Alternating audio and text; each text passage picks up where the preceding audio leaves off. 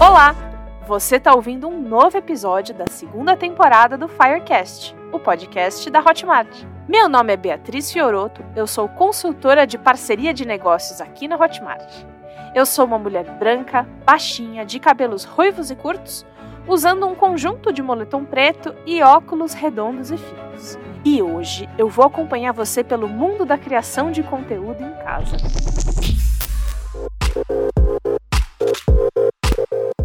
Mas antes, se você já acompanha esse programa, você sabe que o Firecast surgiu do Fire Festival, um evento que reúne os profissionais mais relevantes e influentes da atualidade. Mas talvez o que você ainda não saiba é que a família Fire cresceu e agora, além do Fire Festival, que é um evento presencial, a gente criou o On Fire, que é um novo evento 100% online que vai acontecer aí, na telinha do seu computador ou do seu celular. Porque afinal de contas, a inspiração não tem bem um lugar para acontecer, né? Temos também o Fire Sessions, que é um bate-papo descontraído e cheio de oportunidades para conhecer e trocar experiências e contatos entre criadores e empreendedores. E esse aqui, o Firecast, é, digamos, a vertente sonora da família Fire. Quinzenalmente, toda segunda e quarta semanas do mês, você escuta programas com conteúdo inédito sobre negócios, criatividade e as principais tendências do marketing digital. Para não perder nenhum episódio, tô te falando, favorita esse programa aí na sua plataforma preferida de podcasts ou no Sparkle, que é o aplicativo da Hotmart. Você sabe já ouviu falar um monte por aí que para ser lembrada precisa estar presente na cabeça do seu público e uma das melhores formas de fazer isso é criar conteúdo. Vídeo, foto, podcast, como esse aqui, por aí vai. Parece simples. Na prática é menos simples, mas a gente tem um fator que complicou tudo: o distanciamento social. Depois de mais de um ano em casa, criadores tiveram que se virar para seguir com a sua produção e aí haja improviso, haja criatividade. E sabe quem também acha isso? A atriz, comediante e pessoa multitarefas Júlia Rabelo. Conta para eles, Júlia. Oi, aqui é a Júlia Rabelo. Eu sou atriz e como atriz, eu sempre trabalhei muito em sets, filmagens, sempre com equipe. Teatro também sempre tem equipe. Então, quando começou a pandemia, é, alguns trabalhos eu não podia parar. Então, eu tive começar a aprender a mexer em umas coisas que eu não imaginava. E é tanto fio para lá, tanto fio para cá, para você ver, assim. Estou com dificuldade até hoje, que eu não sei nem falar o nome dos programas que eu tive que aprender a mexer. Mas tive que me render ao tal do ring light, né? E estamos aqui aprendendo. Já, já usei todas as locações da minha casa. E aí você começa a descobrir onde tem luz boa, onde não tem. Aí você começa a perceber uns sons que você não, nem prestava atenção. Por quê? Porque vaza na gravação. Então eu acho que nessa pandemia a gente teve que fazer uma faculdade em um ano, um ano e meio, né, de, de novas coisas. Eu tive que aprender as funções de toda aquela equipe. Ou seja, eu me transformei numa equipe inteira mas sempre fazendo um trabalho meio mediano, sabe? Porque não deu para aprender com qualificação. Em contrapartida, já tinha gente que estava produzindo em casa. O Tomás Chiaverini, jornalista e podcaster, dono do programa Rádio Escafandro, já conhecia as manhas, os processos, mas encontrou outros tipos de dificuldade e resoluções com a pandemia. Bom, eu sou o Tomás Chiaverini, eu sou jornalista há uns 20 anos já. Eu fiz uma carreira, sobretudo, na área de texto. E em 2019, no finalzinho de 2018, eu mudei tudo e resolvi fazer um podcast, que é a Rádio Escafandro. É um podcast narrativo, no formato mais documental, assim. E aí eu fui pego no meio da pandemia, como todo mundo. E aí tem algumas coisas para falar. Vou começar falando da cabaninha, né? Um dos problemas do, do áudio para o podcaster e para gravação de áudio em geral é a reverberação, né? Então você grava numa sala que não tem revestimento acústico, o som bate na parede que é lisa e fica rebatendo e aí dá aquela sensação de eco, né? E aí eu comecei a ver o pessoal, sei lá, da Rádio Novelo, do B9, postando foto com as cabaninhas de cobertor, né? Você faz uma cabaninha em volta de você mesmo e aí aquilo ali faz com que as ondas não reverberem, né? E aí eu olhava isso e dava uma risadinha assim, falando, ah, bem-vindo ao meu mundo, porque eu sempre fiz, sempre gravei em casa, É, nunca usei estúdio por impossibilidades de ordem material. Eu não chego a usar campainha, mas eu penduro uma, um edredom na TV, abro o armário que tem roupas tal, para tornar a sala mais acolchoada, vamos dizer assim, né? Então é uma estratégia que eu sempre usei. Então foi engraçado ver o pessoal chegando no meu mundo, né? Agora, tem um outro lado que é o lado do, do conteúdo, né? Acho que isso a quarentena afetou bastante. Eu gostava muito de fazer entrevistas pessoalmente. Eu acho que se sentar com alguém para conversar, olhar no olho, tem uma coisa da pausa, né? Você consegue entender o momento que a pessoa está pensando, que a pessoa está nervosa, que você tem que fazer uma intervenção ou não, você tem que ficar em silêncio, esperar, né? E aí tem uma, uma outra camada que eu acho que é que foi um desafio para mim, que é o tema, né? O escafandro, eu nunca pretendi fazer um um programa de hard news, né, de, de jornalismo político, assim, que, porque tem gente que faz isso melhor do que eu. Então, o meu jornalismo sempre foi um jornalismo mais reflexivo, an analítico, e eu, mas eu sempre também quis dar uma pegada de fazer uma coisa que fosse divertida, gostosa, uma pegada mais filosófica, mais literária, com perguntas que não necessariamente são respondidas, sabe, mas que tem a ver com quem somos nós no universo, qual é o sentido disso tudo, sabe? Então, em alguns momentos eu fiz essa opção de falar, ó, não vou falar do que está acontecendo, não vou falar da Covid, eu tomei essa decisão e curiosamente foi muito bem recebida pelos ouvintes, assim, o pessoal acho que estava precisando de um respiro, assim, também, sabe? Teve muita gente que falou, putz, eu gostei de ouvir uma coisa que não seja desgraça, que não seja mais do que a gente está vivendo já, né? O malabarismo é forte e a plateia é grande. De acordo com uma pesquisa do IBOP de 2021, 70% dos brasileiros são usuários ativos de internet. E segundo um relatório produzido pela We Are Social com a Hootsuite, de janeiro de 2021, existem 4,66 bilhões de pessoas na internet hoje. Isso significa que tem audiência e para todo mundo. E depois da pandemia, essa audiência ficou ainda mais ávida por consumir conteúdos bem produzidos e construídos. Por isso, Agora a gente vai esmiuçar toda essa história e te ajudar a pensar e produzir um conteúdo no capricho. Eu não tô sozinha para falar sobre isso, hein? Jamile Vidigal e João Paulo Vale, por favor, se apresentem aos nossos ouvintes. Oi, gente, eu sou a Jamile Vidigal, eu sou videomaker na Hotmart. Eu tô na Hotmart há quase um ano e meio e eu também apresento alguns vídeos no, no YouTube, no nosso canal do YouTube, então vocês podem ver minha carinha por lá. Eu sou uma mulher branca, é, de cabelo curto. Eu estou usando óculos e uma camisa de manga longa cinza. Estou no interior hoje. Agora eu estou morando com os meus pais na cidade de Tiradentes por causa da pandemia. E pessoal, eu sou João Paulo Vale, sou videomaker aqui na Hotmart, trabalho com audiovisual há mais de 10 anos e entre fotos e vídeos sou músico nas horas vagas. Então é um prazer estar aqui no Firecast participando desse bate-papo com vocês. Eu sou um homem de pele preta, cabeça raspada, com barba. Estou usando uma camisa preta de uma banda que chama Bring Me the Horizon. E nesse momento eu estou gravando de dentro do meu carro, porque meu apartamento está uma confusão de reforma. Não estranhem se durante as falas vocês ouvirem o apelido São João. É porque esse é o apelido carinhoso do João aqui na Hotmart. Eu trouxe a Jamile e o São João por um motivo muito simples.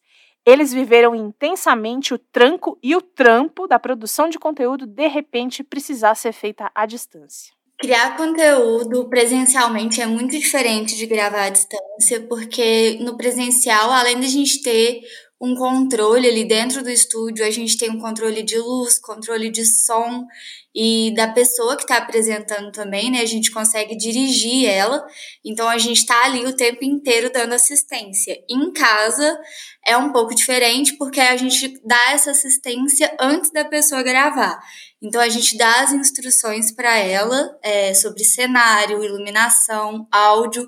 Às vezes a gente consegue fazer um controle remoto, né? Entra com ela antes numa chamada, mostra ali qual vai ser a melhor posição para ela gravar, o melhor cenário, dá as orientações, passa o roteiro, pede para ela se preparar e aí ela grava sozinha. Ou seja, é como a Júlia Rabelo falou lá no começo. Quem vai gravar à distância tem que virar sua própria equipe, mas dá sempre para ter uma mãozinha de quem entende. Por exemplo, um dos principais problemas que qualquer videomaker encontra durante as gravações é a questão da iluminação. Né? Então, nem todo mundo consegue tirar da manga algum recurso para melhorar a exposição de vídeo. Então, a gente sugere algum tipo de iluminação prática, como o uso de, de luz natural, ou dependendo do horário, até um abajur, coisa do tipo. Inclusive, o canal de, do YouTube da Hotmart está cheio de dica prática, né, Jamile? Desde quando iluminar melhor os vídeos e até como fazer a edição deles e tal. Deu para entender o tamanho do susto inicial, né? Uma necessidade de atenção aos mínimos detalhes e planejamento insano. Essa questão é muito interessante, porque na mesma proporção que a gente teve que superar alguns desafios né, de gravação remota, também foi possível aprender bastante com a situação. A própria produção de conteúdo remoto me, me proporcionou duas experiências bem legais. assim. Né? Ano passado a gente realizou a segunda edição do Hotmart Masters, que a gente conseguiu entrevistar, por exemplo, de forma remota, a Marta, eleita cinco vezes como melhor jogadora do mundo pela FIFA, que estava nos Estados Unidos, né? No mesmo evento, mas em outro momento, também conversamos com Peter Tabish, que é considerado o melhor professor do mundo, agraciado com o Global Teacher Prize em 2019. A experiência com ele foi muito massa, assim, porque ele estava na área externa de uma escola localizada numa zona rural do Quênia e conduzindo a conversa estava o Adriano Gomes, que é nosso gerente de localização tradicional Hotmart, que estava na sala da própria casa dele, em São Paulo. Então, o contraste dos dois cenários foi muito bacana, assim. É, inclusive, essa entrevista tá no canal do YouTube da Hotmart também, eu recomendo. Ó, oh, seu João, sobre isso, eu também falo com conhecimento de causa. Em 2020, eu era produtora do podcast Mamilos da Rede B9. O programa era sempre feito presencialmente, e quebrar essa barreira proporcionou a presença de convidados dos sonhos, escritores portugueses, economistas que moram nos Estados Unidos, e mesmo pessoa que mora no Brasil, só que nunca tinha tempo para aparecer no estúdio. Tem os problemas de conexão, um cachorro que late ao fundo na casa de um, uma obra mais pronunciada na casa do outro mas eu também acho que o saldo, nesse aspecto específico, foi surpreendentemente positivo. Mas nem tudo são flores, você sabe. Caso você não saiba, o João é responsável pelo projeto do Firecast, e foi por meio do trabalho dele que esse podcast que você está ouvindo seguiu firme e forte, mesmo sem as edições presenciais do Fire Festival da Hotmart. É, o principal desafio de trazer o Firecast para uma versão, né, gravada 100% remota, que é, é um pouco diferente da dinâmica daquele conteúdo que era produzido ao vivo, é trazer discussões que poderiam facilmente acontecer num palco do Fire Festival para o formato de podcast, né? Hoje a gente tenta trabalhar com dois tipos de pautas, as pautas quentes e as pautas frias. Para quem não se sabe do que se trata esses dois termos, vindos do jornalismo, as pautas quentes são assuntos do momento então, o conteúdo do Firecast tenta trazer discussões pontuais, pautado por alguma data especial dentro do período de publicação do episódio. Já as pautas frias são aquelas que podem ser abordadas em qualquer momento do ano, que independente de sazonalidade. Um outro principal desafio do Firecast é que todos tenham espaço para participar do programa, não somente em datas especiais. O objetivo é que todos os movimentos se sintam representados pelo Firecast. Embora seja importante abordar esses assuntos de diversidade, não queremos falar sobre representatividade somente em momentos específicos. A gente, já, a gente quer que ela já esteja no nosso DNA. Então, o principal desafio de transformar o Firecast, que era gravado presencialmente, para esse 100% remoto, é deixar todas essas questões em pauta, tentando trazer toda a dinâmica do Fire Festival presencial. A Jamile fez das tripas produção, é, é, para manter a qualidade dos vídeos lá em cima. Especialmente o Tips, que é uma série de vídeos que dá dicas para criadores lá no canal da Hotmart no YouTube. Quando eu comecei a, a, gravar os tips em casa, né, a gente fez até um selo que era Tips at Home. Eu fui selecionando pessoas que já tinham algum recurso em casa, então uma câmera, ou uma iluminação legal, ou um áudio legal. E eu também dava algumas orientações, né? No, pro, no nosso próprio canal tem lá no Tips alguns vídeos ensinando a fazer iluminação caseira, é, um áudio legal gravado com o próprio microfone do celular que funciona. Então, dicas que funcionam para o nosso público, a gente também está usando. É, então eu também apresento alguns, alguns vídeos no canal, então eu uso hoje a minha câmera, o meu celular é o meu microfone e eu tenho um ring light. É, e, e, com isso, assim, eu fui pedindo ajuda pro meu pai, a gente foi bolando umas coisas com LED, aproveitando pisca-pisca para fazer um cenário legal. Então, dá pra gente fazer muita coisa com o que a gente tem em casa e que fica bonito, assim, fica profissional no final. É, e muita gente que, que eu fui convidando para gravar tips grava com o próprio celular e também funciona. Então, acho que o que eu mais aprendi foi que todo mundo consegue produzir conteúdo legal estando em casa. É, como o São João já falou antes, o mais importante é o conteúdo, né? Mas claro que se a gente tem um vídeo legal, um vídeo bonito, um áudio claro, é, é muito mais legal e muito mais fácil de entender e de passar. Ah, Jamile, mas aí você falou as palavras certas. Porque agora, ouvinte, a gente vai te dar um presentão. Pega papel e caneta ou abra aí o seu bloco de notas, porque se era a dica que você queria, é dica que você vai ter. Bora, João, começa você. Nunca na história foi tão fácil produzir conteúdo audiovisual. Assim, é, e parte dessa facilidade, ela tá na palma da mão das pessoas mesmo, que é o próprio celular. E a qualidade de áudio e vídeo produzida por telefone, notebook, computador é suficiente para qualquer pessoa começar. Elas só precisam começar. É a parte mais, é a parte mais difícil, mas depois que, que esse passo é dado, tudo caminha perfeitamente bem, né? Parece que falar isso é falar o óbvio, mas não é. Porque criar ânimo para organizar as coisas e finalmente tirar do papel e falar em voz alta tudo que você vai fazer é um passo gigante. Você precisa começar começando. Mas por onde que começa? Ô Jamília, ajuda a gente aqui. Para quem tá começando, né, para quem quer começar a produzir conteúdo para internet, gravar vídeos, é, o mais importante é você fazer o planejamento do que, que você vai falar. Então, tudo começa com a ideia, né? Então, vou falar aqui no nosso caso, a gente faz uma reunião e decide as pautas. Então, você já pode definir as pautas de alguns vídeos, é, já deixar isso planejado e começar a fazer o seu roteiro. O roteiro vai guiar todo o seu vídeo, porque ali vai estar o que você precisa falar, o que precisa estar no seu vídeo e as inserções que vão ser feitas, se você vai precisar de cena B, né, de gravar alguma cena que precise mostrar alguma coisa, que não seja ali só você falando ou apresentando, isso tudo já tem que estar previsto para te ajudar, né, para otimizar a gravação, porque aí você vai fazer em menos tempo e com mais organização. E também é, o roteiro é muito importante porque ele não deixa você nem esquecer de uma coisa que, que é muito importante, que precisa ser falada, e nem fugir muito e ficar dando voltas, né? Que fica aquele vídeo perdido, que não chega em lugar nenhum. Ó, e lembra que a gente falou em vídeo, mas essas dicas são ouro para qualquer tipo de criação de conteúdo. Por exemplo, ela falou sobre planejar a gravação de uma cena B para ilustrar o que você fala. Aí, para um podcast, seria o equivalente a pensar em áudios de uma chamada de telejornal para contextualizar o seu ouvinte, por exemplo. Dá para adaptar tudo para sua realidade. A gente escolhe ali onde a gente vai gravar, né? Se faz sentido. Por exemplo, no vídeo do, do Dia das Mulheres, a gente teve um tips é, em que eu, eu que apresentei e eu falei sobre palestras do FIRE que a gente teve mulheres. E aí eu, eu pensei em usar uma camisa escrito Girl Power. Então isso tudo foi já foi pre previsto antes para que combinasse com o tema, que combinava com, com aquilo. Então eu já pensei também na thumb, como que eu ia tirar a foto, né? A foto da thumb, para quem não sabe o que é thumb, é aquela foto que fica lá na capa do YouTube que ilustra o seu vídeo. Então isso tudo eu já já pensei antes.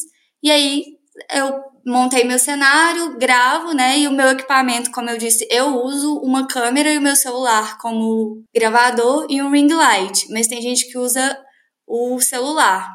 Não tem problema, pode usar o celular num tripé posicionado na sua frente e você ali de frente para uma janela com uma iluminação natural durante o dia, pode usar um abajur. E claro, as redes sociais também precisam fazer parte do planejamento. As necessidades de cada plataforma também mudam o seu jeito de planejar tudo. É importante a gente lembrar que existe um formato para cada rede social, um formato que vai funcionar melhor, né? Então, para o YouTube a gente consegue usar vídeos mais longos e vídeos, por exemplo, funciona muito no YouTube vlog, é, vídeos que são menos produzidos e vídeos mais produzidos. Então, por isso que eu falei que tudo depende do, do que, que você quer passar. Então, a sua ideia é o, é o principal. E no Instagram e TikTok, quanto mais curto, melhor. Então, no Instagram a gente tem o Reels, é, a gente tem os vídeos no feed, a gente tem IGTV, e mesmo IGTV é, as pessoas não perdem muito tempo no Instagram assistindo vídeo. Então, vídeos muito longos não costumam performar muito bem no Instagram. A gente hoje na Hotmart, quando a gente vai passar um vídeo do YouTube para o Instagram, a gente escolhe ali trechos, né? A gente seleciona um trecho ou alguns melhores trechos daquele vídeo para a pessoa se interessar e querer ir para o YouTube assistir o vídeo completo. Porque ali no Instagram a gente sabe que ela não vai assistir o vídeo completo. E o São João não deixa a gente esquecer que precisa prestar atenção nas especificações técnicas. É importante as pessoas estudarem bem qual for, quais formatos é, as redes pedem, né? Por exemplo, YouTube, LinkedIn, apesar do YouTube ter um, um, player de vídeo responsivo, o ideal é que sejam trabalhados vídeos 16 por 9, né, que é o formato horizontal. É, com a nova política do Instagram em priorizar vídeos em vez de fotos, é, é preciso entender também quais formatos favorecem o engajamento nessas redes, né? Por exemplo, o feed ele pede um formato quadrado, um por um. O Reels Stories já são formatos verticais, 9 por 16. Então, eu acho que até mesmo antes das pessoas começarem a produzir conteúdo, é preciso fazer esse estudo de quais redes elas querem estar presentes. E a definição dessas redes impacta diretamente na produção, né? Porque, por exemplo, se a pessoa quer focar mais em stories e reels, não tem necessidade dela gravar todos os vídeos horizontais e depois fazer uma edição para encaixar ele no formato vertical. Já grava ele no formato vertical de uma vez. A mesma coisa para o YouTube. Ou se a pessoa quiser estar em várias redes, ela precisa ter ciência de que para o conteúdo dela ter mais alcance, ela precisa adaptar os formatos, né? Na Hotmart a gente faz isso com uma frequência muito alta. A Hotmart hoje ela tem YouTube, ela tem Instagram, ela está no LinkedIn. Então, dependendo do conteúdo que a gente quer passar, nós fazemos a adaptação. Um outro ponto importante, frequência. Afinal, tem que postar todo dia mesmo? Como lidar e se preparar para ter um hábito de postagem consistente e sustentável. Na maioria das vezes, quantidade e qualidade elas meio que caminham em, em lados opostos, assim, principalmente quando se diz respeito em produção de conteúdo porque é, é uma, é uma comparação meio boba, assim, mas é só você parar para pensar. O que, que você prefere acompanhar num canal no YouTube? Um canal que tem todo dia vídeos mais ou menos, ou um canal que posta, sei lá, duas vezes por semana, mas com vídeos que são profundos, são didáticos, eles têm conteúdo mais rico. Eu, particularmente, eu prefiro acessar um canal que tem pouco conteúdo, mas ele traz maior qualidade. Então, acho que as pessoas precisam fazer esse exercício de que quantidade não necessariamente está atrelada à qualidade. Então, às vezes, a frequência ela indica um cuidado maior com aquele conteúdo. Não necessariamente, ah, não, mas o cara posta muito pouco e tal. Não, às vezes é porque ele realmente precisa de tempo para produzir aquele conteúdo com qualidade. Então, é, obviamente que existem exceções, né, de canais que produzem conteúdo diariamente. Na verdade, eles não, eles não devem produzir diariamente, né? Eles produzem uma quantidade que fica possível produzir um, é, publicar um por dia, né? Algumas, alguns canais trabalham com temporadas, né? Então, às vezes, quando ele posta o primeiro episódio, os outros já estão prontos, já foram validados, já foram produzidos. Então, eu acho que é isso que precisa ficar claro na cabeça das pessoas. Planejar, estudar, produzir, apagar, fazer de novo, ficar frustrado, ficar bravo e ficar feliz são coisas que fazem parte da criação de conteúdo. É como diz aquela frase famosa, né? É 99% transpiração. Mas vem, Jamile, vem finalizar trazendo aquele 1% de inspiração quando a gente vê, né, que hoje nas redes sociais tem muita gente, tem muito influenciador, tem muita gente criando conteúdo o tempo inteiro, a gente assusta, né, e fica assim, nossa, mas eu vou ser só mais um no meio de todo mundo e tá todo mundo fazendo a mesma coisa e, e eu preciso trabalhar muito para me destacar e realmente precisa de muito trabalho para se destacar. Mas eu acho que a gente está muito preocupado em, em se espelhar demais nas pessoas e fazer muito igual, sabe? Sendo que na verdade nas redes as pessoas que de fato têm sucesso são as pessoas mais reais, assim, que, que trazem coisas da vida delas, do dia a dia delas e que as outras pessoas se conectam. Então, eu acho que a gente, ao invés de ficar preocupado com superprodução, com ser um, uma pessoa super top naquele assunto, um expert, ao invés de, de pensar assim, a gente devia pensar em, tipo, ah, o que, que eu posso trazer de real, de meu, que só eu tenho, assim. E eu acho que isso vai fazer muito mais diferença do que uma superprodução ou de uma de ter um, um, um, equipamento caro, por exemplo, sabe? Você ir na sua casa, levando a pessoa para o seu dia a dia e conseguindo conectar com uma dor dela, com uma coisa que ela também vive, vai fazer muito mais efeito. Eu espero que esse programa tenha trazido novas informações e lampejos criativos para você que está afim de se aventurar pelo mundo do desenvolvimento e da criação. É como a Jamile falou: parece fácil, na prática é um pouco mais difícil, mas no fim das contas, você é o único representante dos seus sonhos nesse mundo. Então, considere botar sua criatividade para fora, bota a cara no sol. Igual a você nesse mundo, só tem você mesmo. Se você curtiu esse episódio do Firecast, deixa aí seu comentário e indique esse programa para seus amigos. Você também pode mandar seu recado para a gente lá na comunidade oficial do Firecast no Hotmart Sparkle. Se você não conhece, fica aí a minha dica final. Baixe o aplicativo do Sparkle e se inscreva lá. Aproveite também para seguir as nossas redes e ficar por dentro de tudo que vai rolar no On Fire. Reunimos tudo o que aprendemos em mais de 5 anos de Fire Festival para criar um encontro online diferente de tudo que você já viu. E se quiser conhecer em primeira mão os conteúdos audiovisuais que a Jamile e o seu João estão produzindo para a família Fire, é só acompanhar a gente nas redes sociais ou no site hotmart.com barra Fire, F-I-R-E. O Firecast volta daqui duas semanas com mais uma conversa imperdível sobre marketing digital. Até lá!